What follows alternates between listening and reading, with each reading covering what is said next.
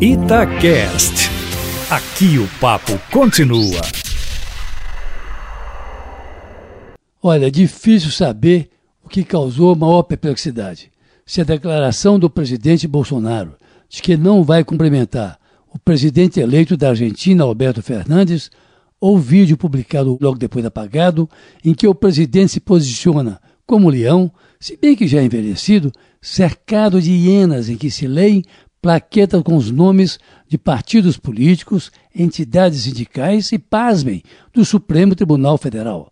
O mal-estar no Supremo foi geral, não faltando a fala do decano Celso de Mello, que, ao se referir ao presidente Bolsonaro, disse, abre aspas, que, a ser verdade a publicação, o atrevimento presidencial parece não encontrar limites, fecha aspas. O vídeo foi apagado poucas horas depois, mas não se sabe quem o postou e quem o deletou. Até ontem à noite, ninguém da família Bolsonaro havia comentado o assunto.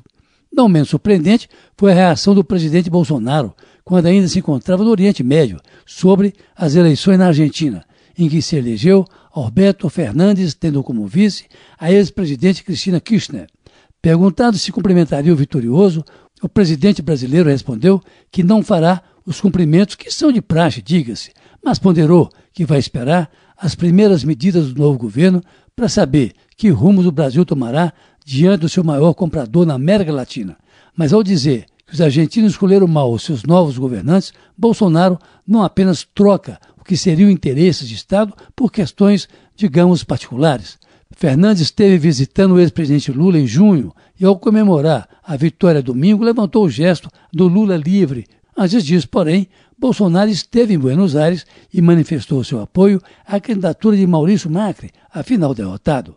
Além do mais, os argentinos escolheram quem eles achavam que deveria ganhar, assim como no ano passado, os brasileiros aqui votaram majoritariamente no candidato de sua preferência e elegeram Jair Bolsonaro, gostem ou não gostem do resultado lá e aqui.